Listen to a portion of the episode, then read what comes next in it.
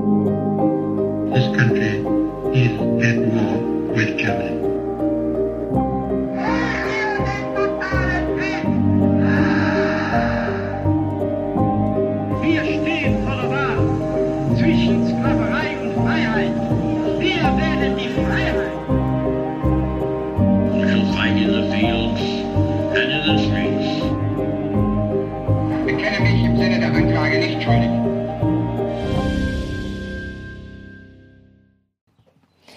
Zusammen und damit herzlich willkommen zu einer neuen Folge Wunder, Wissen, Weltkrieg.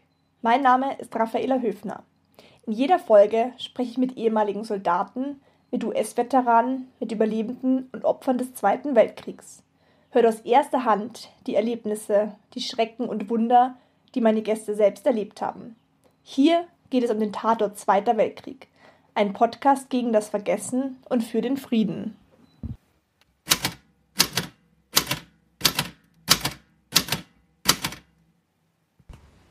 2. Mai 1945. Wir liegen bei Starken, westlich von Berlin. Ich habe meine Gruppe verloren. Einige von ihnen sind tot. Ich muss an Horst zurückdenken. 14 Jahre alt, nur ein Jahr jünger als ich.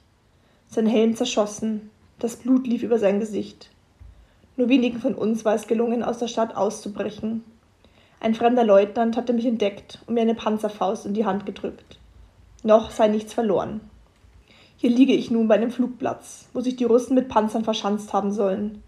Gemeinsam mit einem Gefreiten ist es jetzt meine Aufgabe, sie aufzuspähen. Wir laufen wachsam wie eine Katze durch die Grünanlagen. Plötzlich schreit der Lanzer neben mir auf. Volle Deckung! Blitzschnell werfe ich mich auf den Boden, erkenne noch einen kurzen Lichtblitz. In meinen Ohren hallt der Doppelknall. Ein Schlag hämmert mit voller Wucht gegen meinen Stahlhelm. Mir wird schwarz vor Augen und ich sacke bewusstlos zusammen. Ich erwache mit dem Geschmack von Apfelsaft auf den ausgetrockneten Lippen. Sobald ich wieder bei Bewusstsein bin, durchfährt mich ein alles einnehmender Schmerz. Über mir sehe ich nur schemenhaft zwei Gesichter, wie durch den dicken Boden eines Milchglases. Sprechen sie mit mir? Es sind ganz klar Frauen. Plötzlich werden ihre Konturen schärfer und schärfer, als würde jemand an einem Fernglas drehen. Mein linker Arm liegt wie ein toter Fisch neben mir. Mir gelingt es trotz aller Anstrengungen nicht, ihn zu bewegen. Bei jedem Atemzug fühlt es sich an, als würde man mir gegen die Brust treten. Mit der rechten Hand versuche ich die Jacke von meinem Tarnanzug zu öffnen. Die Frauen helfen mir sofort und entdecken ein Loch und viel Blut. Ein Verbandspäckchen, krächze ich und zeige ihnen die Stelle, an der es eingenäht ist. Sie verbinden mich zügig. Der Krieg ist für dich vorbei, sagt eine von ihnen und blickt mich sanft an fast mütterlich. Die Russen kommen, schießt es mir in den Kopf. Ich muss weg von hier. Ich kann auf gar keinen Fall hierbleiben und warten, dass sie mich holen kommen. Mein Gewehr ist weg. Alles, was ich noch habe, ist meine Pistole. Mit aller Kraft setze ich mich auf, schleppe mich durch den Raum zur Tür und trete ins Freie. Sofort Beschuss.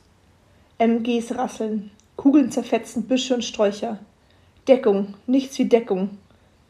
Als ich die Ketten rasseln höre und den Tigerpanzer heranrollen sehe, komme ich aus meinem Versteck und schleppe mich auf ihn zu. Ein Major springt aus dem Führerhaus und er kommt auch auf mich zu. Wer bist du? Welche Einheit? Was ist passiert? Was hast du gesehen? Fragen prasseln wie Kugeln auf mich ein. Ich beantworte sie so gut und so schnell ich kann.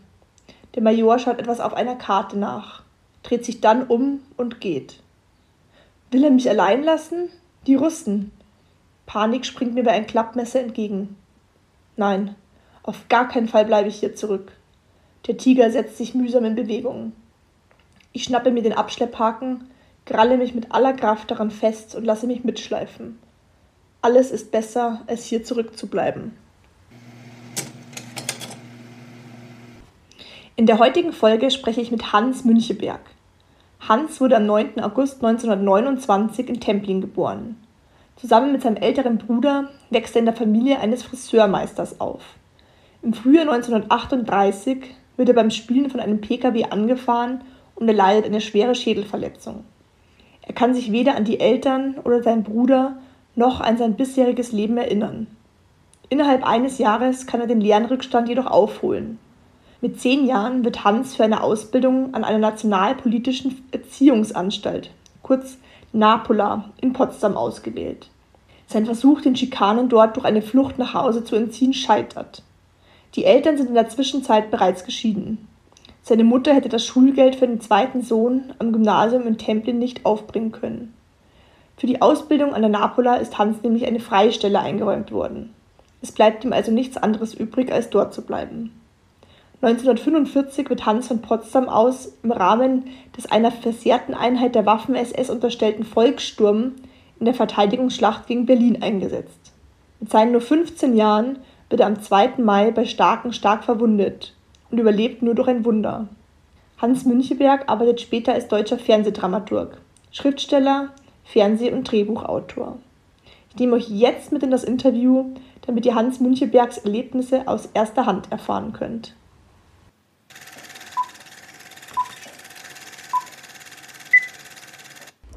Also vielen Dank schon mal, dass Sie sich die Zeit nehmen. Das ist echt super nett von Ihnen. Ja, ich hatte eigentlich so die letzten Tage immer darauf gewartet zu äh, erfahren, äh, ob Sie mich besuchen wollen oder mit mir sprechen wollen. Äh, und ich hatte Ihnen ja den Termin vorgeschlagen, weil ich äh, mitbekommen hatte, Sie haben äh, Ferien und ich dachte, in den Ferien wollen Sie die Zeit nutzen. Ah, okay. Ja, weil von Rosenheim ist jetzt doch ein bisschen ein Sprung, weil Sie wohnen ja in Berlin. Ja, ja, nee, ich wohne nicht in Berlin. Die Telefonnummer gehört zwar zu Berlin, aber unser Ort Schöneiche gehört zum Landkreis Oder-Spree von Brandenburg. Ah, okay. Da war ich noch nie in der Ecke. Nee, das ist aber eine hübsche Ecke. Das glaube ich. Wie weit, ist das, Ja. wie weit ist das weg von Berlin? Na, also äh, wenn ich in die, in die Stadt fahre zum Konzerthaus oder so, muss ich rechnen 20, 25 Kilometer. Ah, das geht ja voll. Das ist ja super nah. Ja, also wir, praktisch äh, un, unser Ort beginnt an der Grenze äh, des Stadtwaldes von Friedrichshagen-Ransdorf. Ah ja, okay. Ja, direkt also von äh, vom S-Bahnhof Friedrichshagen bis zu uns sind sieben Kilometer. Mhm. Ja. Und jetzt ist die Frage, ich habe ja äh, äh, mitbekommen im Internet, sind ja äh, ihre, ihre Bücher in Reihe äh, vorgestellt worden, dass sie Familiengeschichten aus verschiedenen Zeiten äh, gestaltet haben. Ja. Und äh, einen großen Leserkreis gefunden haben. Das ist doch etwas Schönes. Ja, genau, das ist super schön. Also einmal habe ich die ähm, Tagebücher von meinem Großvater verwendet. Der war ähm, Arzt damals im Zweiten Weltkrieg. Der ist Jahrgang 17 gewesen und direkt nach dem Studium mit 25 Jahren an die Ostfront gekommen. Und da hat er dann jeden Tag Tagebuch geführt. Aber die Tagebücher, wir wussten davon gar nichts. Die haben wir dann erst gefunden, als er verstorben ist. Ja.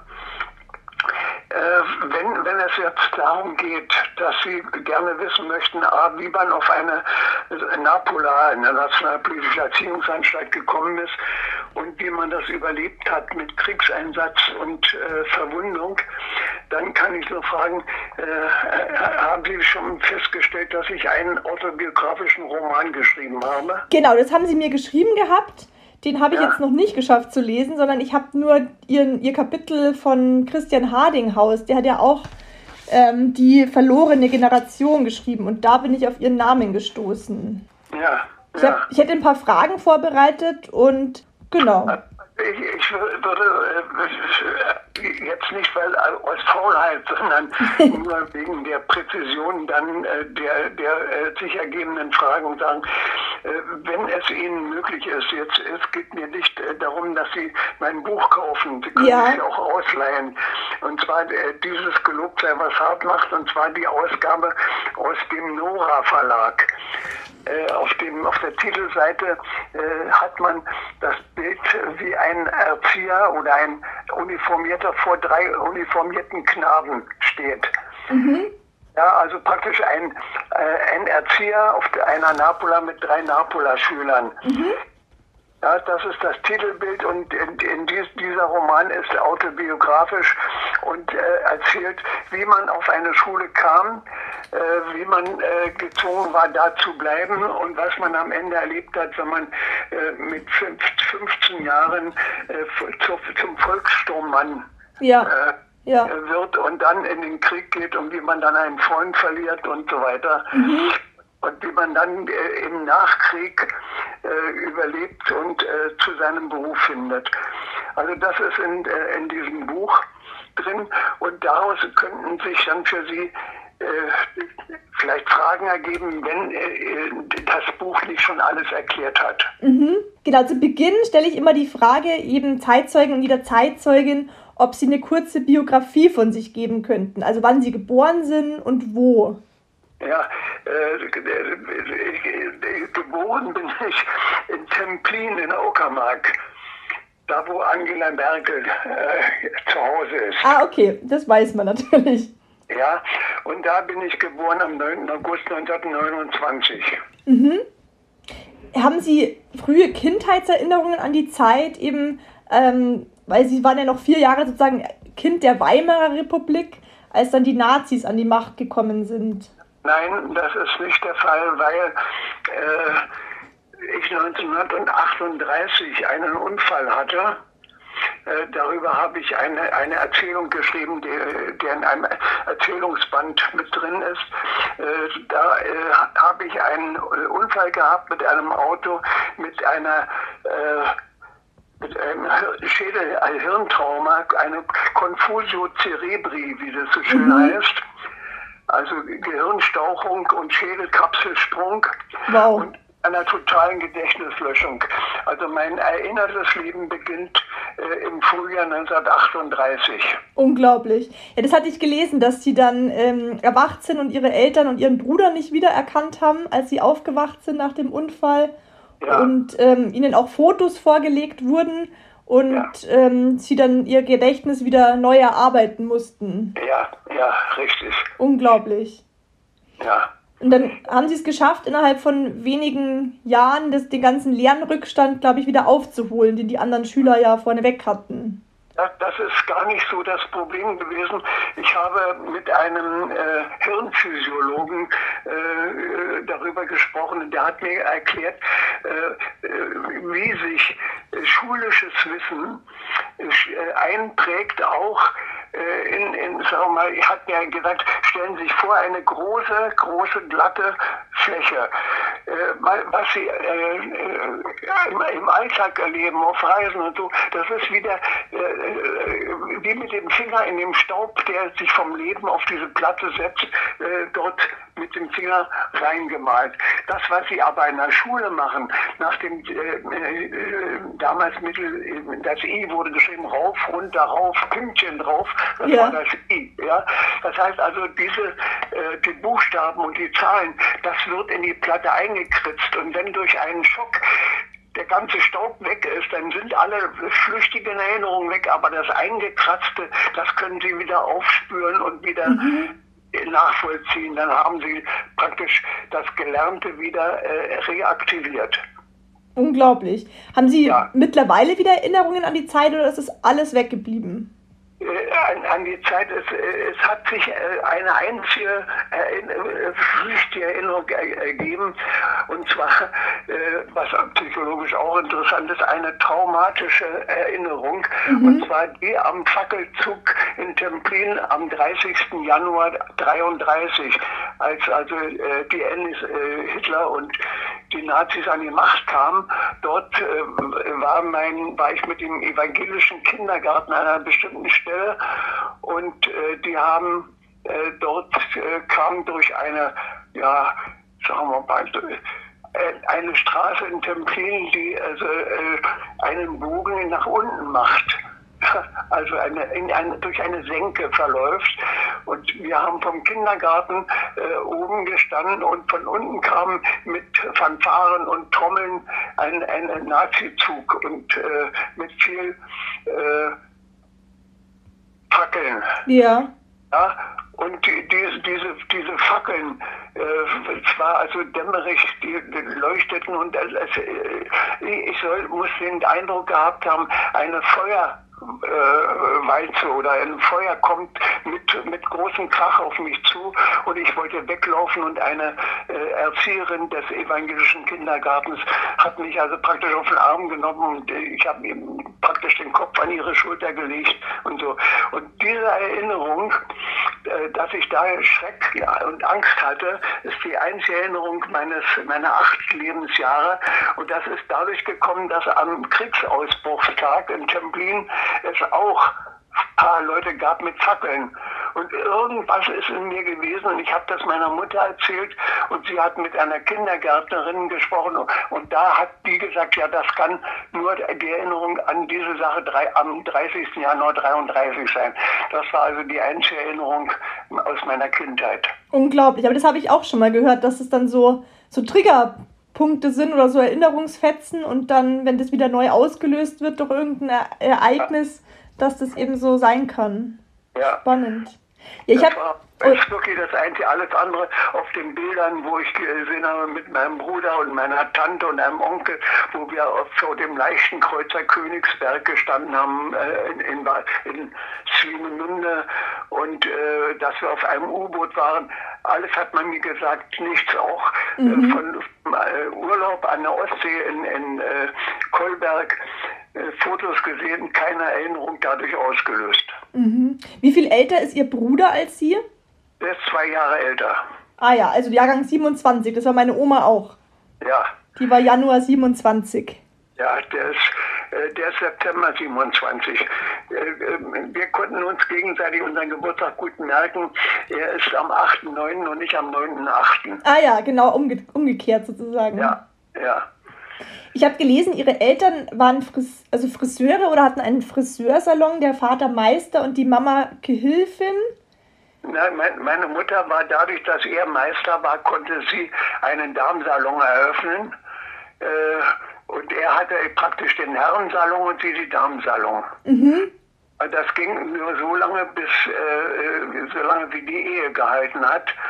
Aber die Ehe hat nicht gehalten und für meine Mutter war es dann sehr schwer nach der Trennung. Äh, sie musste die Qualifikation nachweisen, um ihren Salon fortführen zu können. Und das ist äh, wiederum, also äh, auch in, in meinem Roman hier gelobt, der was hart macht. Ich hatte ja gehofft, dass wenn äh, die, die sich trennen, meine Mutter mich vielleicht zu Hause braucht, um ihr zu helfen. Ja. Und ich auf die Art von der Napola wegkomme. Aber äh, genau das Gegenteil war der Fall. Sie hat gesagt, mein Bruder war in Templin auf dem damals äh, noch bekannten Joachimsthalschen Gymnasium. Äh, Das war ein, ein, ein altes Fürstengymnasium, das aus Joachimsthal erst nach Berlin gekommen ist und äh, von Berlin dann nach Templin zum Jahresbeginn der, des 19. Jahrhunderts nach Templin kam.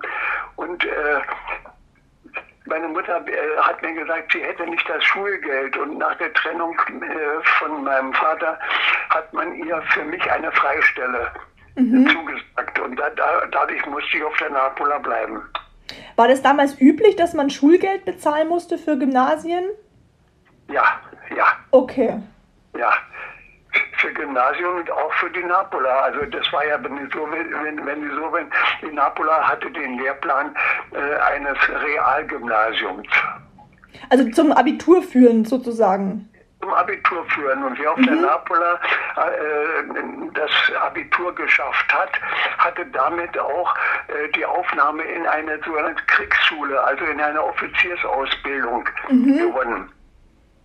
Ich glaube, dass in, äh, in der Nähe von Rosenheim, Neubeuern heißt der Ort, da ist jetzt auch so eine ähm, Elite-Internatsschule, das ist oben bei uns auf dem Berg. Ich glaube, da war auch eine Napola-Einrichtung oder sowas in der Art, also hier in der Gegend. Ja, es, es gab ja am, äh, äh, an die 20 äh, äh, NPEAs äh, am Ende der Nazi-Zeit.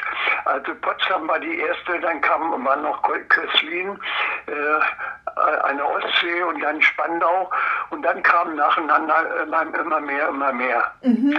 Das ist äh, im Internet, glaube ich, ziemlich äh, ausführlich dargestellt. Mhm. Ja, ich habe gehört, eben Hitler hat ja von der Jugend diese, diese eiserne Charaktere oder diese eiserne Jugend gefordert. War das dann in der Napola ganz verstärkt, dass man darauf geachtet hat? Naja, die, die, die Napola unterstand äh, am Anfang erstmal der SA, wurde dann aber von der SS äh, übernommen und der äh, der Inspekteur aller Napolas im, im Dritten Reich war ein SS-Obergruppenführer namens Heißmeier. Mhm. Und äh, der ist äh, auch mal erschienen und hat geschaut, ob alles in Ordnung ist. Dann war ein großer Appell mit Antreten und äh, na, pipapo, was dann damals so üblich war. Mhm. Ich habe gelesen, dass da in ihre Schule damals ein ähm, ja, jemand gekommen ist, der dann sie als Jungen beobachtet hat oder begutachtet hat, ob man geeignet ist für diese Napola-Schule. Ja, das passiert erstmal äh, auf der Heimatschule. Äh, das äh, habe ich auch beschrieben, dass äh, während äh, des Unterrichts in der vierten Klasse, also die neun bis zehnjährigen, äh, dass dann dort Werber kamen, wenn mehrere äh, Parallelklassen waren, dann kam eben mehr als einer.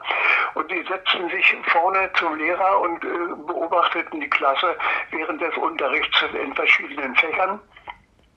Und wenn äh, dann äh, wurde auch aufgefordert, äh, zusätzlich mal äh, einen, einen Sportunterricht, Sportstunde anzusetzen und äh, äh, mussten die Schüler, äh, und zwar natürlich eine Knabenklasse. Ja, klar. Da war mhm. ja noch, noch kein, äh, keine Co-Edukation, sondern es waren ja eben Knabenklassen. Die äh, mussten dann nach Hause laufen, äh, ihr, ihr Tonzeug anziehen und die mussten dann äh, laufen, die mussten springen, die mussten Schlagball, Weitwerfen machen oder auch mit, mit äh, Keulen, also mit Handgranaten attrappen, die aussagen wie Stielhandgranaten. Und dann, äh, na, bei all dem wurden dann äh, äh, welche ausgewählt und zum äh, Rektor der Schule äh, bestellt. Dort saß dann der Werber und dann kam die Frage, na, wie denken denn die Eltern über das Dritte Reich und so weiter. Und so ist dann auch ein äh, Werber zu meinem Vater in den Salon gegangen, hat sich die Haare schneiden lassen und dann hat er sich äh, äh vorgestellt, in welcher Eigenschaft er da ist. Denn die waren nicht in Uniform, die waren in Zivil. Mhm die Werber, also nicht in, in, in ihrer NS-Uniform. Äh, sie wollten ja nicht gleich, äh, mal, äh, einen bestimmten Hintergrund mittragen. So, und haben dann gesagt, also ihr Sohn und so äh, äh, wäre geeignet, also wir lassen ihn mal die entsprechenden Unterlagen, die sie ausfüllen müssen hier. Dazu gehörte, dass man auch einen Ahnenpass äh, vorlegen musste, ähm, mit mindestens äh, vier, fünf Generationen rückwärts, dass also rein arische Abstammung dadurch nachzuweisen war. Unglaublich. Ja, ja. Das musste sein und äh, die Verhältnisse, die man hat und so weiter.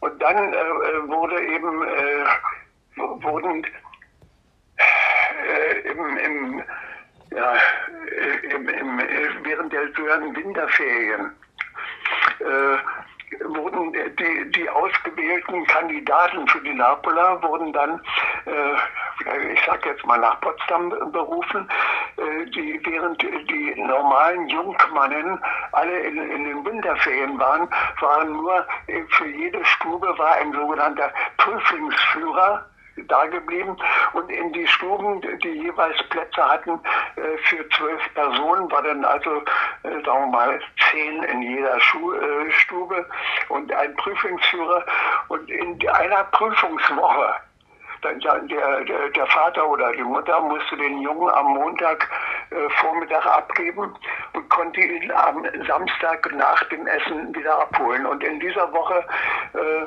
wurde in den äh, waren äh, für Potsdam rund 240 Kandidaten auf die äh, Stuben verteilt und da wurden äh, in Klassenräumen alle möglichen Fächer durchge, äh, durchge, ja, durchexerziert. Äh, es gab Sportprüfungen, es wurde gelaufen, gesprungen, äh, es gab eine rassenkundliche Untersuchung. Ich weiß, bei mir waren es Nordisch 2, also nicht absolut, ja, aber blaue Augen, blonde Haare, äh, Kopfform, also es war schon Nordisch. Mein, mhm. mein bester Freund war Fälisch. Was bedeutet das? Ja, sowas war das damals. Also äh, alles das wurde gemacht.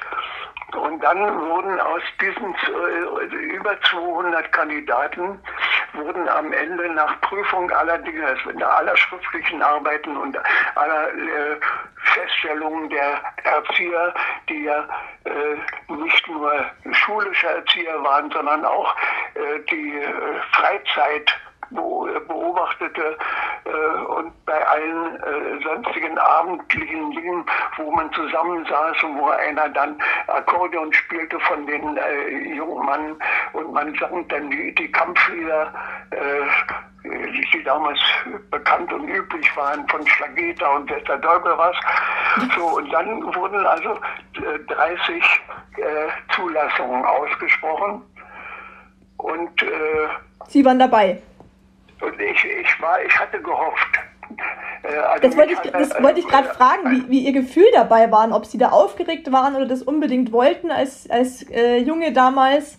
Und also ich, ich äh, hatte mich, äh, sag mal, meinst du, dass, dass ich geprüft werden wollte, das war schon was Besonderes.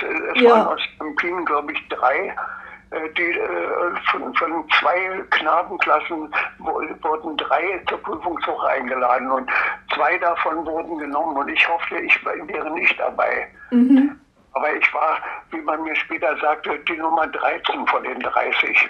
Das ist ja eine gute Statistik eigentlich, dass ja, man erfolgreich ja. abgeschlossen hatte. Ja, was, was ich, ich hatte gehofft, äh, ich, ich war damals sehr klein. Ja, ich hatte gehofft, dass ich also äh, bei allem äh, etwas schwächer war als die anderen. Ich konnte nicht so schnell rennen, ich konnte nicht so weit werfen, aber ich hatte mir Mühe gegeben äh, bei den schriftlichen Arbeiten und wollte mich nicht blamieren. Das war einfach alles. Ja. Und äh, dann, dann äh, eben stellte sich heraus, jawohl, ich war genommen.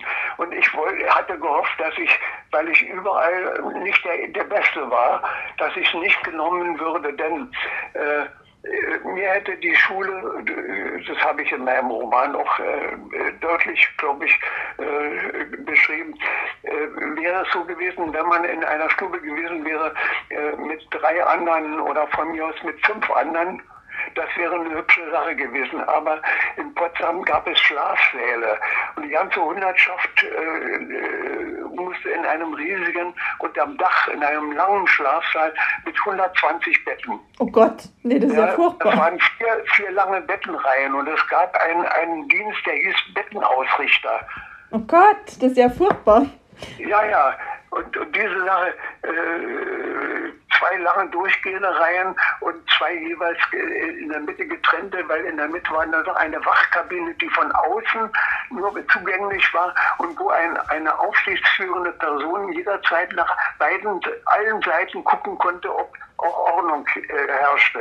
Also im Grunde war man nie allein, sondern immer überwacht. Man war nur allein, wenn man auf die Toilette ging und die Tür hinter sich zumachte. Äh, aber da konnte man auch unten durchgucken, ob, ob der richtig saß oder nicht. Wahnsinn. Da hat man ja wirklich immer das Gefühl gehabt, überwacht zu werden im Grunde. Ja, und das war das, was äh, ich, ich habe dann auch, äh, steht ja in meinem Roman, ich habe versucht zu fliehen, mhm. aber mein Fluchtversuch ist gescheitert. Wie, gab, wie, wie haben denn die anderen Jungs das gesehen? Wann da, also konnte man sich da austauschen über seine Ängste oder Sorgen oder musste man wirklich konnte man keinem trauen und musste das für sich behalten, wie es einem wirklich ging. Ja, äh, sicher haben sich äh, äh, Kameradschaften oder Freundschaften oder Kumpelhaftes äh, gefunden, aber ich, ich, hatte das Pech, ich war auf, äh, auf der Stube, jede Stube hatte einen Namen in Potsdam. Ich hatte, war in der Stube Hanseaten. Mhm. Ja, es gab auch Florian Geier und weiß ich was, also mit allen möglichen äh, historischen Bezügen. Geusen oder so, ja. Also ich war auf Hanseaten und äh, ich war der Kleinste äh, in der Stube und ich war sofort der Stubenzwerg. Unglaublich. Und ja. jetzt haben die Oberen auch zugelassen, dass man so bezeichnet werden durfte. Das erst nach, nach, nach äh, beim, beim gescheiterter Fluchtversuch äh, ist gescheitert, weil zufälligerweise ein Erzieher äh, in einem für mich unvermuteten Moment aus einer unvermuteten Ecke auftauchte und mich der, ich rannte, äh, andere sprich und ich schlug hin und habe mir die Knie aufgeschlagen und so weiter. Ja, also äh, der hat dann dafür gesorgt, dass äh, äh, der Stubenzwerg nicht mehr praktisch, dass es unkameradschaftlich wäre, den Kleinsten und Schwächsten und so weiter. Ja? Und der hat dafür gesorgt und da hat sich dann auch einer gefunden, der dann mein, mein äh, Freund wurde und mein Freund geblieben ist, bis er vor vier Jahren gestorben ist. Mhm. Wahnsinn. Ja, ich habe den Film damals mit Tom Schilling gesehen. Ähm, Napola heißt der. Ein schlechter Film. Ja, genau, da wollte ich Sie gerade fragen. Elite für den Führer heißt der, glaube ich. Ja, ich, der, äh, der, äh, der Regisseur, komme jetzt ja nicht auf den Namen, der war bei mir und äh, aufgrund auch meines Buches und äh, er hat mir sein Drehbuch gezeigt und ich habe ihm gesagt, was alles nicht geht. Ja. Ja, äh, äh, das Schlimmste, was nicht geht, aber was er denn doch gemacht hat, ist, äh, dass äh, wenn äh, in einem Speisesaal, in dem normalerweise es immer einen Speise, einen Essensholer gab, also einen jungen Mann, der einen Dienst hatte und Essenholer war. Mhm. Brachte das Essen. Bei ihm im Film waren es Mädchen, die das Essen brachten. Völliger Quatsch. Ja, die durften ja gar nicht in die Schule war nicht zulässig, dass da Mädchen bedienen müssen. Und das Schlimmste war, dass äh, wenn äh, im Krieg ein Vater gestorben war, gefallen, wie es hieß, dass dann ein Priester kam und dem Jungen die Hand auf die Schulter legte. Also die Kirche hatte überhaupt nichts zu sorgen, wenn jemand einen Heldentod gestorben war. Mhm. Ja, also so, äh, solche Sachen. Oder die Sache mit dem Eis, mit dem Tauchen unter, unter einer Eisdecke durch und so. Äh, und dass äh, bereits mit scharfen Waffen geschossen wurde. Es wurde Stimmt. Wo der eine dann stirbt an, an, der, an der Handgranate, glaube oder Selbstmord begeht, dass ja. er die nicht wirft und, und mit der Handgrate, wo er sich dann selbst opfert. Also das, das sind ist Quatsch, den hat er aus äh, von mir aus, aus, äh, aus den, der äh, Ebene, äh, wo im Westen nichts Neues, ja, von Remarque und so. Da hat er sich was abgeguckt und äh, das, das rein in, in, den Film. Also ich habe äh, urheberrechtlich darauf ge dafür gesorgt, dass mein Name als Fachberater aus dem Abspann ge gelöscht wurde. Ja. War im äh, ja, das war mir nicht, nee.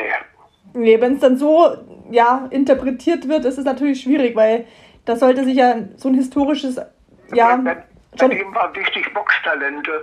Äh, die hatten keine Turnhalle, die machten Hochsprung im Freien auf, auf, auf einer Matte äh, mit Kopfsteinpflaster Anlauf und so. Also äh, was auf einer Napola immer vorhanden war, war natürlich Turnhalle, waren Tongeräte, ein Sportplatz und, und eine Laufbahn und eine Hindernisbahn. Das alles, was zur Ertüchtigung, körperlichen, sportlichen Ertüchtigung gehörte, musste vorhanden sein. Das ist ja klar, weil das ist ja die Elite-Schule, das wäre ja Quatsch, wenn sowas wäre jetzt wie wenn du ein Sportstudium machst und dann hätte die Uni keine Sportsachen. Naja, so ungefähr. Ja. Ähm, was mich noch interessiert, in dem Film ist es ja so, dass es einen ähm, Jungen gibt, der ist ja Bettnässer und der wird dann vor allem bloßgestellt und äh, muss ja dann auf seine Matratze pinkeln und das sagt ja sein, der Anführer der Gruppe. Ob sowas wirklich so offensichtliches Mobbing, wie es heute heißt, ob das zulässig war. Das war schon möglich. Wenn also jemand Bettnässer war, äh, also äh, war eben auch, wenn, man äh, neu auf die Napola kam, dann äh, wurden einem ähm, dann, dann, äh, im Schlafsaal waren dann die, die äh, Betten frei von den jungen Mann, die in die andere Hundertschaft und damit in einen anderen Schlafsaal gegangen waren. Und wenn, wenn man jetzt auf eine, äh, ein, ein Bett zugewiesen bekam, das ist, ist mir passiert, wo auf der äh, Matratze unten seltsame äh, Ringe waren. Mhm. Ja, und äh, ich, ich wollte die, die, diese Matratze austauschen. Da wurde mir gesagt, warte, äh, hier, äh, mach, mach die Klagen drüber. Wer weiß, ob du nicht auch ein Bettbisser bist und so. Ja? Mhm. Und wehe, man, man hat dann den Befehl nicht befolgt, dass man das Laken drüber zog. Und wenn man versucht hat, äh, heimlich mal nach oben zu kommen und so, dann wurde man beobachtet und dann kriegte man also Ausgangssperre oder weiß Teufel was. Ne? Mhm. Durften, die, also durften Sie als Jungen die Schule verlassen und mal in die Stadt fahren oder mal sich wirklich frei bewegen? Äh, das war möglich, äh, wenn es, wenn es Ausgangszeiten gab. Und zwar in Potsdam gab es äh, am Donnerstagnachmittag nach der sogenannten Arbeitsstunde, also nach dem Mittagessen, war erst eine Ruhestunde, dann war eine Arbeitsstunde, wo die Schularbeiten gemacht, also die Hausaufgaben gemacht wurden. Und dann äh, konnte man, wenn man nicht aufgefallen war, in Potsdam war, wie auch im, im glaube ich, im preußischen Heer, das Schlimmste aufzufallen. Mhm weil irgendwo etwa ein, ein Knopf nicht richtig zu war oder äh, wenn, wenn äh, äh, man nicht richtig gekämmt war oder wenn die Fingernägel schwarze Hände hatten oder so, ja. Also das alles äh, wurde geprüft und dann konnte man sich abmelden zum Ausgang. Unglaublich, das kann man sich jetzt, also ich bin ja Lehrerin, überhaupt nicht vorstellen, dass sowas geprüft wird. Das wird geprüft. Das war auch, auch jeden Abend. Äh, die, äh, für die ganze Hundertschaft gab es einen riesigen Schlafsaal. Jeder hatte sein eigenes äh, Handwaschbecken mit seiner Zahnbürste und, und sein, sein Lappen und, und, und so weiter. Und äh, wenn man sich äh, die Zähne geputzt hatte und äh, sauber war, dann konnte man äh, in die Tür gehen, die zum Schlafsaal führte. Und da stand ein Unterführer und dem musste man die Hände vorführen äh, mit der Bemerkung Zähne geputzt, ja, und die, die, die Hände erst äh, mit, mit, den Fingern nach oben und dann äh, äh, machte er eine Geste, da musste man die Hände umdrehen, dass man die Handflächen von innen sehen konnte und wenn alles in Ordnung war, dann gab er einen Wink und dann konnte man zu seinem Bett gehen. Wahnsinn. Durften Sie persönlichen Besitz haben? Also ich glaube, in so kleinen Schränken ist es in dem Film gewesen. Ähm, war das wirklich so, dass man da so kleine Schränke hatte, dass man da persönliche Gegenstände aufbewahren durfte? Ja, jeder äh, hatte, also jede normale Stube in Potsdam, es gab auch ein paar kleinere, in einer normalen Stube standen jeweils zweimal sechs Tische. Mhm. Und äh, an, äh, an jedem äh, es waren zwei, an jedem dieser Sechsergruppe war äh, vorne einer, das war der Stubenälteste und dein Stellvertreter. Und die zehn anderen waren die jungen Mann in dieser Stube, die also aus einer niedrigeren Klasse kamen und die Klassen hießen bei uns Zug, erster Zug, zweiter Zug und so weiter. Mhm. Und äh, die äh, man hatte dann seinen Schrank, also einen Spind. In dem Spind war eine bestimmte Spindordnung, wo die Kleidung war, wo die, äh, die Unterwäsche war, wo äh, Mützen waren, wo weiß ich was war. Dann hatte man äh, seinen, im Tisch ein, ein Schubfach wo man äh, Hefte und sowas reinlegen konnte. Und an, es gab ein Wandregal, da hatte jeder sein Fach im Wandregal, wo Schulbücher und was ich verstehen konnten. Und an, in dem Spind war auch ein Fach, wo man Privates hinlegen konnte. Aber nicht allzu viel, wenn es nur ein Fach gegeben hat. Äh, war nicht allzu viel, ne. Wahnsinn. Und Kontakt zu den Eltern durften die bis, also zu Besuch kommen oder durfte man selber auf Heimaturlaub in Anführungszeichen? Es gab äh, in der Regel, wenn man nicht aufgefallen war, das ist mal wichtig gewesen, dann gab es in der Regel äh, an jedem dritten Wochenende ein sogenanntes, äh, ja, äh, also eine Art Wochenendurlaub. Mhm. Ja, man durfte die Anstalt, also das hieß mal die Anstalt, Erziehungsanstalt, Kurzfassung immer die Anstalt, man durfte die Anstalt am Sonnabend nach der Schulstunde verlassen, also ab 14, 15 Uhr und musste am Sonntag um 18 Uhr wieder da sein. Und wer es schaffte, in der Zeit nach Hause zu fahren und wieder zurückzukommen, der konnte am, der, am sogenannten Urlaubssonntag, so hieß das Ding, am Urlaubssonntag konnte dann von Sonntagnachmittag fahren. Mein lieber Freund stammte aus, äh, aus Schlesien, aus, äh, aus der Gegend von Laubran in Schlesien, Schlesien. Für den hätte es nicht, der hätte es nicht geschafft äh, mit der Fahrt hin und zurück. Nee, das ist klar, weil da ist ja die Fahrt schon länger wie der, wie der Urlaub. Und deswegen habe ich ihn mal, weil, weil mir also irgendwie, äh, ist ein paar Mal mit nach Tempe gekommen und das war auch für ihn sehr, sehr schön, dass er auf die Art mal rauskam. So, also das war der Urlaubssonntag und der, alle drei äh, Wochenenden war Urlaubssonntag möglich, wenn nicht irgendwelche gerade großes Geländespiel war oder äh, irgendeine andere wichtige Sache. Und Ferien waren äh, im Prinzip wie auf den anderen Schulen auch die großen Ferien Sommer, Herbstferien, Winterferien, äh, äh, über Weihnachten war frei und über Ostern und Mhm. Ich habe gelesen, dass die auch als äh, Gruppen immer in, ins Kino gegangen sind oder in diese sogenannten Wochenschauen. so. Ja, äh, der, der Kinobesuch war eine Sache, Sache auf Befehl, dann der ganze Zug oder manchmal sogar die Hundertschaft. So, ich erinnere mich, dass wir zum Beispiel diesen Kriegsdurchhaltefilm Kolberg, Mhm. ja, den haben wir in in einer geschlossenen äh, Vorführung in Potsdam gesehen. Was hat es damals bei Ihnen ausgelöst als Junge? Tja, nee, es war ja so, wir, äh, es war im Herbst 1944, gab es einen sogenannten Führererlass, Bildung des deutschen Volkssturms. Und in diesem äh, Erlass hieß es, dass alle männlichen äh, Reichsbürger äh, zwischen 16 und 60 Wahnsinn, ja. Ja, äh, im, im, äh, sich im Volkssturm äh, formieren mussten und alle Jugendlichen zwischen 14 und 16 durften sich mit Zustimmung der Eltern auch freiwillig zum Volkssturm melden. Und natürlich hat sich unser Zug, ja, der, der fünfte Zug dann, wir waren alle über 14 und wir haben uns alle freiwillig zum Volkssturm gemeldet. Kein, kein Elternteil äh, von uns hat dagegen Einspruch eingelegt. Und so waren wir dann äh, im April 1945, äh, äh, ach ja, am, am 4. äh, da gab es auch noch eine, eine Sache, der Reichsjugendführer Axmann hatte zum, dem Führer voraus zum Geburtstag den äh, Geburtsjahrgang 1928 ja, äh, zu, zu, zum äh, Wehrdienst äh, freigegeben.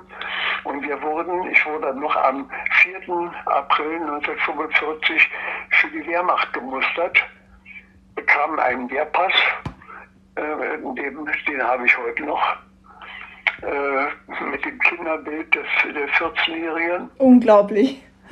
Und äh, naja, nee, vielleicht war ich denn, das, das Bild war noch der 14 Jahre, aber ich war ja schon 15.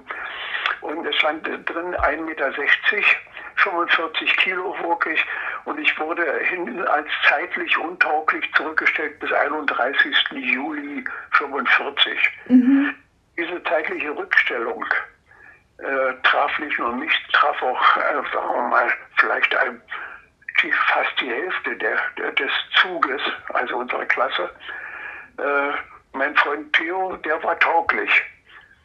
Äh, und der äh, sollte also seinen, seinen äh, äh, ja, er bekam schon einen Wehrpass, aber er wurde dann nicht mehr eingezogen, sondern er, er, er blieb, alle blieben zusammen und wir wurden dann gemeinsam, der ganze Zug, äh, als Volkssturm, weil wir alle freiwillige Volkssturmleute waren, wurden wir dann, von, als Potsdam bombardiert war und die Napola zum Teil äh, zer- zerbombt war, wurden wir nach Spandau geschickt und von Spandau aus dann in den Kampf um Berlin.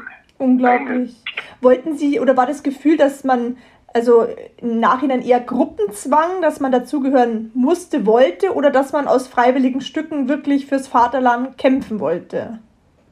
Das irgendwie, irgendwie wollte man natürlich, man war ja so erzogen, Klar, dass ja. man der Meinung war, äh, der Krieg kann, darf nicht verloren werden.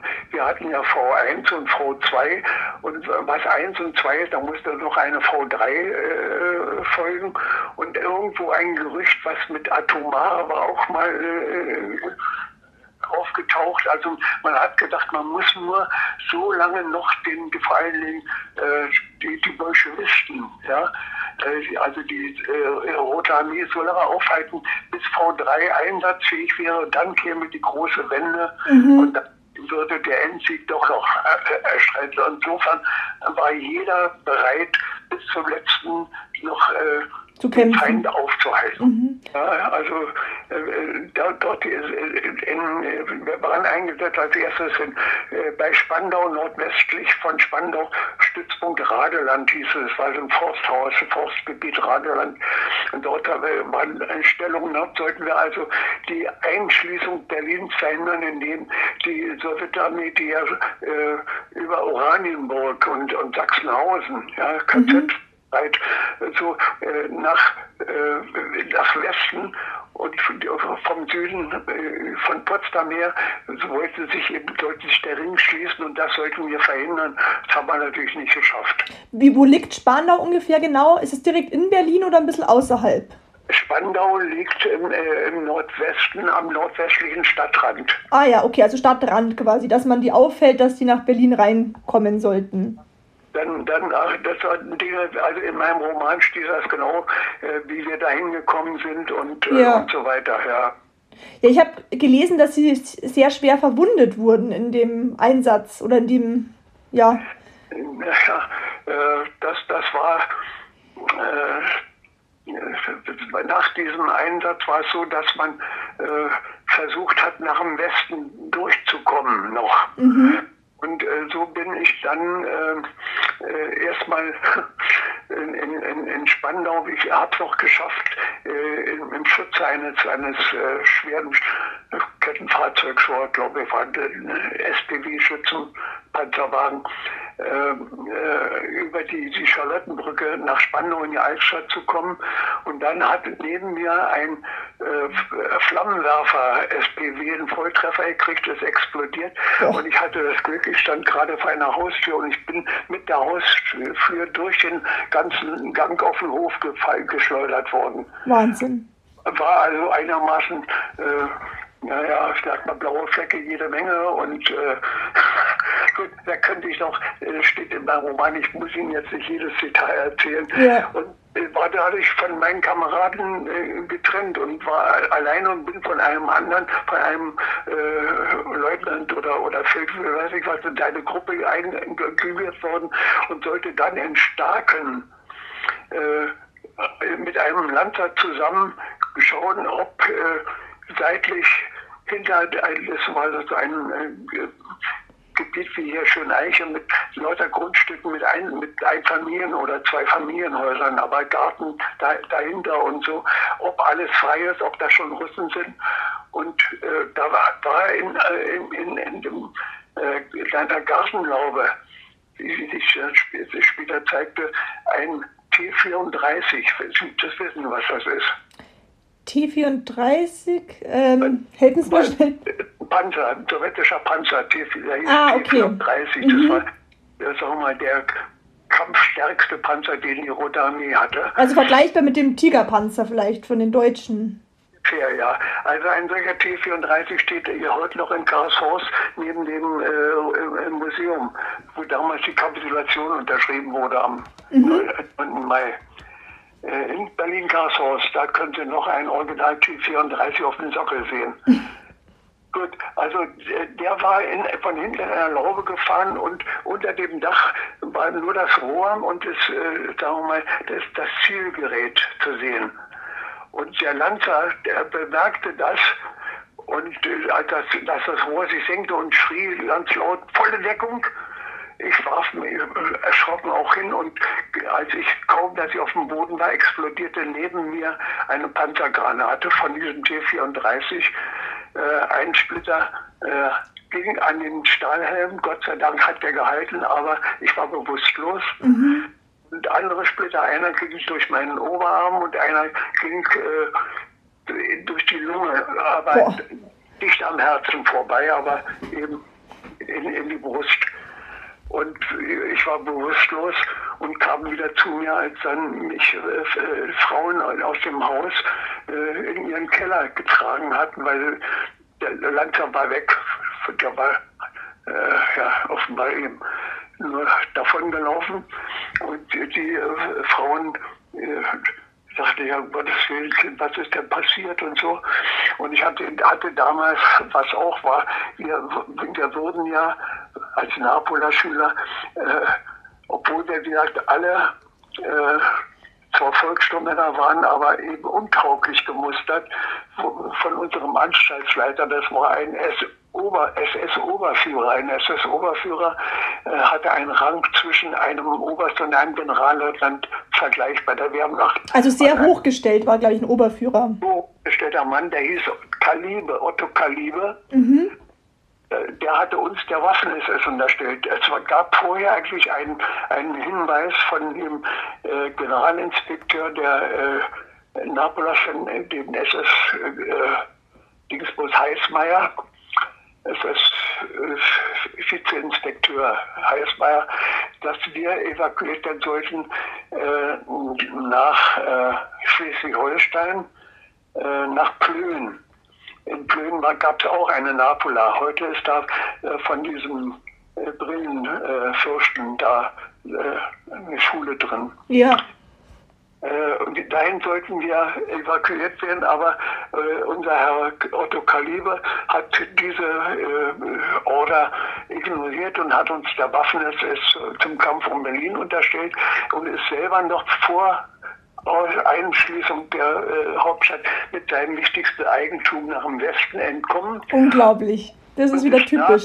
Nach, nach dem Krieg von den Engländern kurz inhaftiert worden, dann aber wieder freigelassen worden und von der Bundesrepublik beamt, verbeamtet worden und war Lehrer in Soltau, Niedersachsen. Unglaublich. Ja. Und da kriegt man doch echt eine Wut, oder? Äh, dafür gesorgt, als man äh, mich äh, eigentlich hätte ja, das, damit beginnt mein Roman. Ich will ja alles machen. Sie werden eventuell doch nochmal reingucken. Mhm.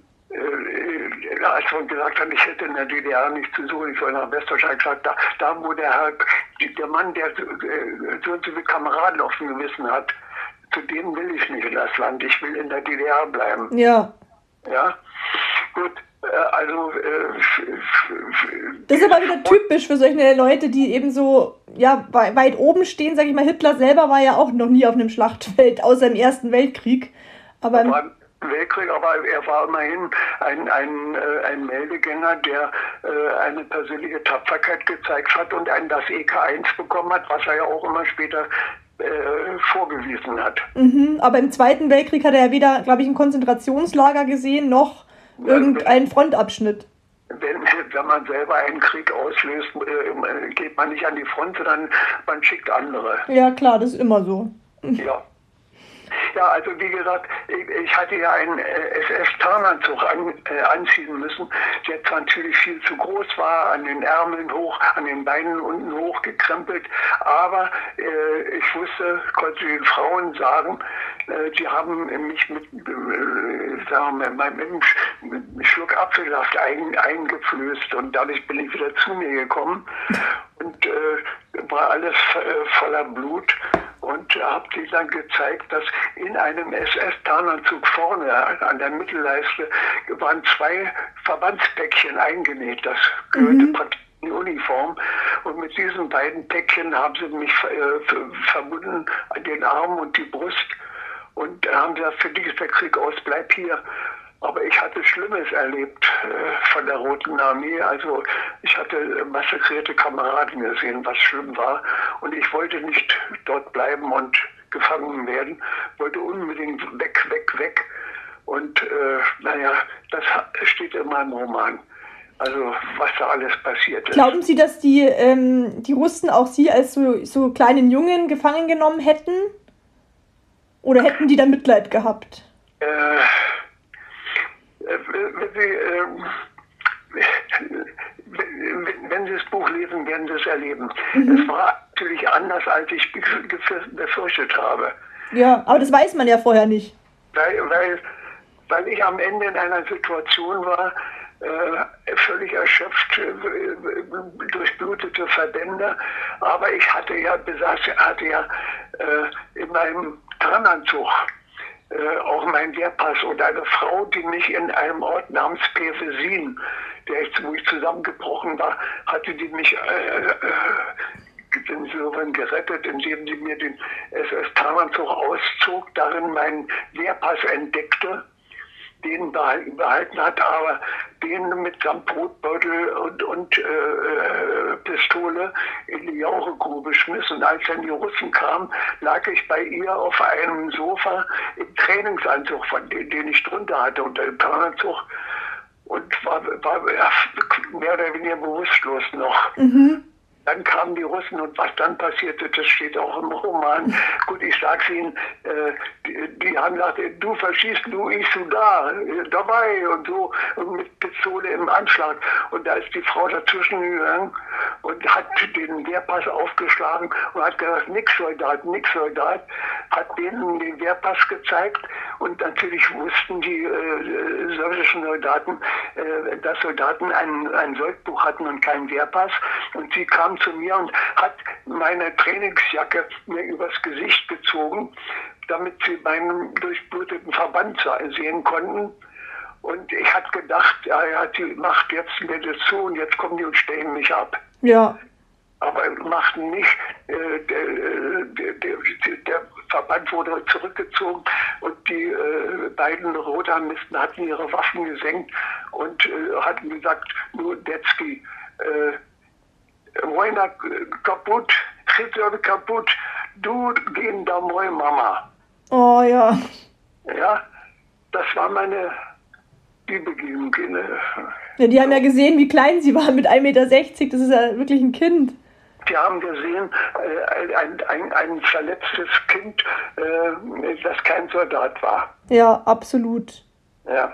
Wie ist es Ihrem Freund Theo ergangen? Haben Sie den noch mal gesehen oder haben Sie Nee, den, den, den, den habe ich später äh, erst gesehen. Der ist mit anderen, hat der versucht, äh, nach äh, Westen durchzusickern, hat es nicht geschafft, ist gefangen genommen worden, ist dann aber äh, wieder äh, aus der Gefangenschaft äh, in, in, einer Gruppe von Leuten, die über eine Behelfsbrücke über die Spree sollten, ist er am Ende einfach wie, wie Zivilisten raus aus der Reihe.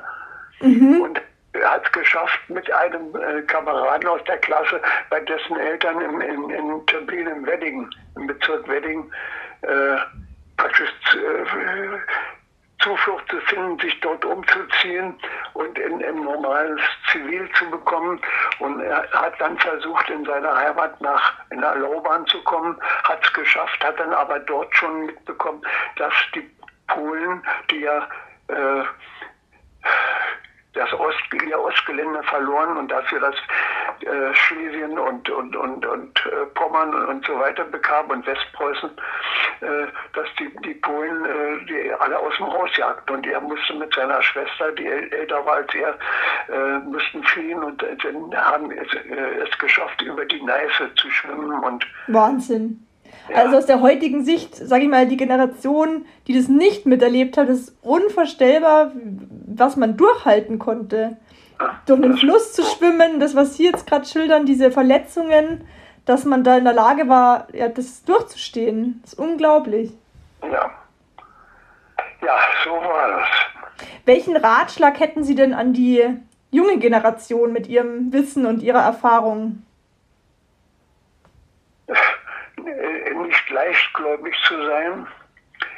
Äh, die, die, die versuchen, die geschichtliche Entwicklung äh, in jeder Entscheidungssituation der Gegenwart mit einzubringen, um sich nicht verführen zu lassen.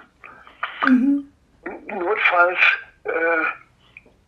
nicht mit der Masse zu schreien, sondern ehrlich und kritisch und ja, sagt man mal, äh, also ehrlich äh, zu bleiben und, und, und friedlich zu bleiben. Also ja. Äh, Krieg ist sowas Entsetzliches, nein, nein. Ja, vor allem jetzt, wo der Ukraine-Krieg eben wieder ins Zentrum gerückt ist, ja, da ist der Krieg halt wieder so aktuell dass es leider wieder ins Zentrum rückt. Ich, ich, halte diesen Angriffskrieg für, für wirklich für verbrecherisch, weil äh, äh eine falsche Grundhaltung ist. äh, ich weiß nicht, ob Sie wissen, dass es, äh, äh, wer der Herr Bandera war in, Polen, in, in, in der Ukraine. Nee, es gab äh, zu Zeiten des Zweiten Weltkriegs äh, ein, eine äh, faschistische äh, Bewegung in der Ukraine, die mit der SS zusammen an der Judenverfolgung, an, an der, Judenermordung teilgenommen hat. Und zu, diesen, äh, zu dieser äh, äh, rechtsfaschistischen Truppe gehörte auch als Führender der Herr Bandera. mhm. Der Herr Bandera ist äh, damals äh, ist dann äh, geflohen und ist in, in, in der Bundesrepublik von einem äh, beauftragten Agenten erschossen worden und kriegte äh, in der Bundesrepublik ein, ein Grabmal. Mhm. Der ukrainische Botschafter, der Melnik, der letzte, der in, in der DDR, war, äh, in der, in der Bundesrepublik jetzt war, der inzwischen ist er ausgetauscht worden. Jeweils der, der also, der, der vorige Botschafter, der ist an das dann, äh, äh, Grabmal von Herrn Bandera und hat einen, einen Strauß oder einen Kranz niedergelegt für, mit der Berg für unseren Helden. Mhm. Ja, und das heißt also, es gab ja dort auch eine spezielle, eine Waffeneinheit, äh, äh, die diesen rechten Kurs, diesen ja, faschistischen Kurs äh, verfolgt hat.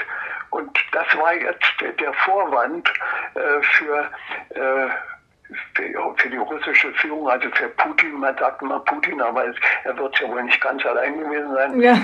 äh, dass man gesagt hat, äh, ein Land, in dem auch äh, Bandera auch heute noch als Held gefeiert wird und wo es eine äh, faschistisch-militärische Gruppierung gibt, das ist ein Naziland und das will mit der NATO zu, äh, in die NATO eintreten, um gegen Russland äh, zu kämpfen. Mhm. Und deshalb müssen wir praktisch den Nazistaat der Ukraine äh, von vom Faschismus befreien. Und da kommt diese, äh, dieser großrussische Gedanke, es war doch alles mal, äh, alles mal russisch, ne? Ja, ja. im Zarenreich. Ja, also die praktisch die alten Verhältnisse wieder Herstellen. was auch mit Georgien wollten und so weiter. Mhm. Ja. Ja, da steckt so viel dahinter, was man, glaube ich, gar nicht so alles mitbekommen hat oder weiß zumindest. Ja, das, ist es eben. Äh, äh, man, man muss sich über die Geschichte, wenn es geht, möglichst genau und möglichst in den Entwicklungslinien informieren, damit man weiß, warum heute was passiert. Mhm. Wie ging es denn für Sie weiter nach dem Kriegsende, das Sie dann ähm, erlebt haben, Anfang Mai? Ähm, sind Sie dann wieder nach Hause zurückgekehrt? Ich, hab, ich habe es mit viel Glück geschafft, nach Hause zu kommen und habe es auch geschafft, äh, erst war ich, nachdem ich äh, ausgeheilt war, ein, einigermaßen, äh, war ich dann Landarbeiter und durfte dann eben auch äh, dort zur Schule gehen und mein Abitur machen in, auf diesem ehemaligen Joachimsthalischen Gymnasium. Das habe ich auch in meinem Buch beschrieben und dann wollte ich studieren. Ich wollte Physiker werden, weil Ui. an meinem 16. Geburtstag äh, war die äh, Atombombe auf Nagasaki gefallen. Mhm. Und ich, mich interessierte die Physik schon sehr, immer schon sehr. Und ich wollte Kernphysiker werden und wollte Physik studieren und kriegte eine Ablehnung vom Studium ohne Begründung. Mhm. Mein Lehrer, mein Physiklehrer sagte, "Da- das ist doch mal, dann fahren Sie doch mal nach Berlin und fragen Sie doch mal. Und habe gefragt, dann wurde mir gesagt, ja, es gäbe eine äh, Richtlinie vom, äh, äh, von den Siegermächten, ja, von dem, Gott, wie hieß das damals? Äh, also von, von, von, von der äh, obersten Siegerbehörde, dass äh, Schüler ehemaliger äh, Adolf Hitler Schulen und Erziehungsverhalten auf Lebenszeit vom Studium ausgeschlossen seien. Unglaublich. Das hat man in der, in der westlichen äh, Deutschland äh, Teil, überhaupt nicht äh, be- berücksichtigt, im östlichen natürlich. Also war ich abgelehnt. Und äh, daraufhin äh, hat man dann gab es ein, habe ich ein, ein großes Glück durch meinen Bruder gehabt. Mein Bruder hat den Krieg überlebt. Es war äh, nur auf einem Bein zurückgekommen, das andere war unterhalb des Knies weg. Wahnsinn. Eine amerikanische Handgranate. Äh, und wir waren in einer Klasse und er ist von der Schule geschmissen worden, weil man ihn für mich hielt. Mhm. Ja, er war aber gar nicht äh, auf der Napoler, sondern er war auf dem Jahreszeichen auf dem humanistischen Gymnasium. Und er hat dann aber, wir waren, haben beide äh, aus Überzeugung, dass man was Neues machen muss, äh, 1946 die äh, Freie Deutsche Jugend, also eine Art Antifa-Haltung äh, in Templin gehabt. Und er ist dann von der äh, Freien Deutschen Jugend, hieß sie damals, äh, auf die Berliner Vorstudienanstalt geschickt worden, die späteren Arbeiter- und Bauernfakultäten, und hat auf die Art dort dann in Kurzausbildung äh, sein Abitur schon 47 gemacht und ich erst 48. Und als ich abgelehnt war vom Studium, war er bereits Student der Wirtschaftswissenschaftlichen Fakultät der Humboldt-Universität. Und äh, als er hörte, was, was mit mir los war, hat er gesagt, pass mal auf, wir machen hier von der FDJ einen freiwilligen Arbeitseinsatz im Turmstall und Walzwerk in Riesa und heben dort äh, alte Schlacken aus einer Gießgrube, damit äh, dort ein Niederschachtofen wieder in Betrieb genommen werden kann.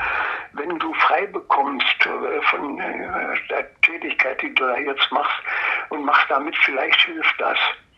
Und das hat geholfen. Ich sag's nur äh, pauschal. Und ich habe äh, zum Jahreswechsel äh, 48, 49 dann plötzlich doch eine Zulassung zum Studium bekommen.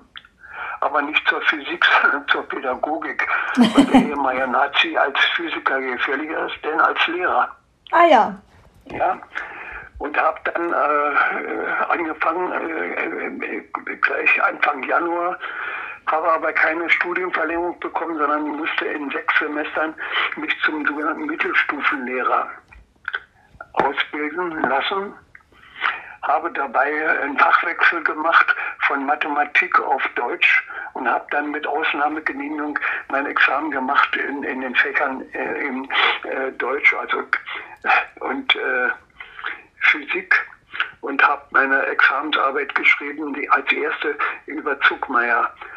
Und zwar äh, der Autor Karl Zuckmeier hat die Gegenwartsarbeiten äh, Arbeiten von Zuckmeier unter Berücksichtigung seiner Zeitstücke und so. Die erste Arbeit. Und zwar bei einem Herrn Professor Dr. Kantorowitsch. Weiß nicht, ob der Ihnen der Name mal aufgetaucht ist. Hm, Sagt mir jetzt nichts. Kantorowitsch war ein, ein Ost-West-Mann mit einem Verlag, der dann aber 57, 58 aus der DDR in die Bundesrepublik gewechselt ist und so weiter. Okay. Also äh, ein, ein Mann, der auch mit, mit Hans Mayer, dem berühmten Literaturprofessor, der aus Leipzig dann auch in den Westen gegangen ist. Naja, gut. Hat Ihr Also- Vater, ist, der, ist Ihr Vater eingezogen worden damals? Mein, mein Vater ist 1938 zur sogenannten MOB-Übung, Mobilmachungsübung, eingezogen worden. Mein Vater ist Jahrgang 1898, noch im Ersten Weltkrieg. Äh, und da er Friseur war, war er natürlich dann als, als Sanitäter eingesetzt, ist dann zur Mobilmachungsübung aus Versehen eben nicht äh, als Sanitäter eingezogen worden, sondern ein, zu einer Flakbatterie mit äh, äh, acht- 80 mm Munition und hat sich dabei ein, äh, äh, sagt man, eine, eine Herzkrankheit äh, zugezogen und war dann äh, wehrunfähig, also konnte nicht mehr in, in den Wehrdienst gezogen werden. Der- Herzasthma, ja, glaube ich, Herzasthma oder so, also durch völlig falsche ein, äh, Überanstrengung. Ja. Unglaublich. Vor allem aus Versehen. Wie kann sowas passieren? Tja, Gott. Äh, Verrückt. Wissen Sie, die äh, Amtsstuben waren in der Wehrmacht äh, viel verbreiteter als äh, im, im, vielleicht im zivilen Bereich, weiß man nicht. Was würden Sie denn sagen, was Ihr persönliches Wunder war in der damaligen Zeit? War das die, das Überleben von diesem Panzerschuss oder gab es da noch einen anderen Moment? Jetzt, äh, ich, wenn, Sie so wollen, äh, war mein Leben reich an, an äh, glücklichem Überstehen von Lebensgefahr. Mhm. Und von dem Unfall 1938 äh, bis äh, zu, zu, dem, äh, zur Verwundung bis hin zu einem Tieffliegerangriff äh, wo ich auf einem, einem äh, Laster oben lag und mich, als ich da Mündungsfeuer sah, mich fallen ließ auf Verwundete unten. Äh, aber oben schlug es ein, ich, ich wäre tot gewesen. Also ich, da, da gibt es eine ganze Reihe von Dingen bis hin zu den äh, russischen Soldaten.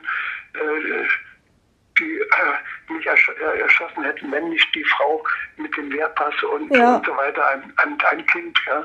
Also es, es, gab eine, eine Kette solcher Dinge auch, und auch nach 45. Naja, da könnte ich viel erzählen. Sie sind wie eine Katze. Sie haben sieben Leben. ja, ja. Aber äh, ich glaube, äh, schön, wir sollten bald zu irgendeinem Abschluss kommen. Ja, das mir lieb. Natürlich. Vielen, vielen Dank, dass Sie sich die Zeit genommen haben. Das ist wirklich sehr wertvoll für mich gewesen, das Gespräch. Gut. Äh, ich habe Sie im, im, Internet gesehen. Natürlich bedauere ich, eine junge, schöne Frau nicht äh, gegenüber gehabt zu haben. Aber ich, ich, glaube, es ist so, vielleicht das, was Sie vielleicht wissen wollten, konnte ich Ihnen sagen.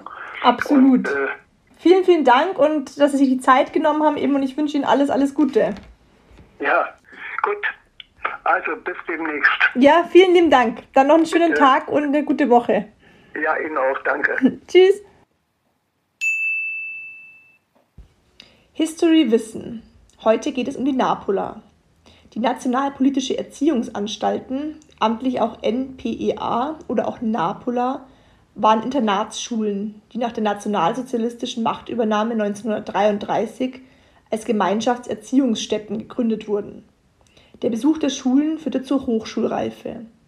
Ähnlich wie auch bei den Adolf-Hitler-Schulen und den SS-Junker-Schulen handelte es sich um Eliteschulen zur Heranbildung des nationalsozialistischen Führernachwuchses. Hauptaufgabe der NPEA war die Erziehung zu Nationalsozialisten, tüchtig an Leib und Seele für den Dienst an Volk und Staat. Die Schüler sollten die kommende Führungsschicht Deutschlands bilden. Eine ganz besondere Rolle spielten dabei die Leibesübungen, die zum Hauptfach avancierten. Bis zum Kriegsbeginn dienten die Napolas als stark politisch akzentuierte Eliteschulen im Rahmen des allgemeinbildenden höheren Schulwesens. Während des Krieges entwickelten sie sich zunehmend zu Nachwuchsschulen für SS und Wehrmacht. Organisatorisch waren sie von der allgemeinen Schulverwaltung getrennt. Die Schulen standen in der Tradition vormilitärischer Ausbildung. Die Schüler trugen Uniformen. Besonderen Wert wurde auf Sport gelegt. Frühsport vor dem Frühstück, Leichtathletik, Handball, Schwimmen, aber auch Boxen, Rudern, Geländesport im Wald mit Einführungen ins Karten- und Kompasslesen und militärische Tarnung. Klassen wurden als sogenannter Zug geführt. Oberstufenschüler erhielten einen Ehrendolch mit der Gravur Mehr Sein als Scheinen. 1933 wurden die ersten drei nationalpolitischen Erziehungsanstalten in Plönn, Kössling und Potsdam als staatliche Einrichtungen gegründet und dem Reichserziehungsminister Bernhard Rust unmittelbar unterstellt. Organisatorisch gehörten sie seit 1936 zum Inspektor der Nationalpolitischen Erziehungsanstalten, das war SS-Obergruppenführer August Heißmeier. Somit unterstanden die Napolas dem unmittelbaren Einfluss der SS. Heißmeier drängte die Lehrerschaft zum aktiven Eintritt in die SS und plante etwa, dass die NPEA-Schüler und die Lehrerschaft SS-ähnliche Uniformen und Dienstgradbezeichnungen zu tragen hätten. So wäre aus einem SS-Hauptscharführer ein NPEA-Hauptscharführer geworden. 1941 gab es im Deutschen Reich 30 Napolas mit insgesamt 6000 Schülern. Zwei Napolas gab es für Mädchen, die lagen auf besetztem Gebiet. Zum Kriegsende gab es etwa 43 Napolas. Davon waren drei speziell für Mädchen. Auch bei mir in der Nähe gab es eine Napola-Schule. Neubeuern ist heute ein internationales Internat und bietet zahlreichen Schülerinnen und Schülern einen Platz zum Lernen und auch Wohnen. Ähm, ausschlaggebend für die Aufnahme in Napola waren an allererster Stelle die rassischen, an zweiter Stelle charakterliche, körperliche und erst an letzter Stelle die intellektuelle Eignung. Ähnlich auch wie bei dem Ausleseverfahren der SS auf arischer Abstammung, Erbgesundheit und voller körperlicher Leistungsfähigkeit. Bei den in Frage kommenden Kindern wurde während der Aufnahmeprüfungen vor allem auf Eigenschaften wie Mut, Durchhaltevermögen, Tapferkeit und aber auch die Fähigkeit zur Einordnung, aber auch zur Übernahme von Führungsaufgaben geachtet. Die offizielle Bezeichnung der Schüler war Jungmann, im Plural die Jungmannen. Während der Ferien bestand Dienstpflicht bei den Organisationen der Hitlerjugend am heimatlichen Wohnort. Deshalb entsprach die generelle Ausgehuniform der Bekleidung dieser Jugendorganisation. Die Anstalt war in acht Züge, entsprechend der Klasseneinteilung der Oberrealschule gegliedert. Interne Dienstgrade waren Jungmann, Gruppenführer und Zugführer. Je länger der Krieg dauerte, desto früher wurden die älteren Schüler zum Dienst bei der Wehrmacht und bei der Waffen-SS eingezogen. Ein großer Teil trat allerdings ohnehin freiwillig als Offiziersanwärter ein. Der straffe Anstaltsalltag in einem extrem hierarchischen System lässt den Kindern und Jugendlichen nur minimalen persönlichen Freiraum.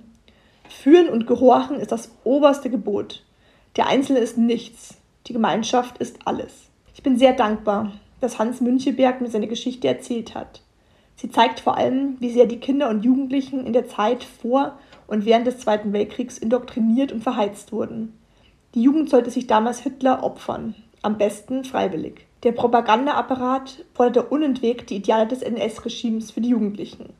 Erziehung zur Volksgemeinschaft, Aufopferungsbereitschaft, Wehrhaftigkeit und Vorrang von körperlicher Ertüchtigung gegenüber geistiger Bildung. Besonders ist mir Hans Münchebergs Erzählung über den SS-Oberführer im Gedächtnis geblieben, der die Jungen aus der Napola im Stich gelassen hat, nur um seine eigene Haut zu retten. Dies zeigt noch viel mehr, dass die 14-, 15- und 16-Jährigen, die kurz vor Kriegsende noch an gefährlichen Frontabschnitten zum Einsatz kamen, verheizt und ausgebrannt wurden. Viele von ihnen erlebten das Kriegsende nicht. Hans Müncheberg hat später aus seinem Leben viel gemacht. Als ehemaliger Napola-Schüler ist ihm ein naturwissenschaftliches Studium verweigert worden. Zunächst hat er also Lehramt für Mathe und Physik studiert. Später war Hans Müncheberg als deutscher Fernsehdramaturg, Schriftsteller und Fernseh- und Drehbuchautor tätig. Wenn auch du dir seine Erzählung angehört hast, dann bist auch du einer dieser Zeitzeugen, die dazu beitragen, dass die Vergangenheit nicht in Vergessenheit gerät. Das Feuer kann also weiterbrennen. Falls du jemanden kennst, der seine Geschichte gerne mit mir teilen möchte, dann schreib mir gerne eine Nachricht. Auch würde ich mich über eine positive Bewertung freuen. Meine E-Mail-Adresse sowie den Link zu meinem Facebook- und Instagram-Account findest du in den Show Notes. Ich freue mich schon, wenn du das nächste Mal auch wieder mit dabei bist, wenn es heißt Wunder, Wissen, Weltkrieg.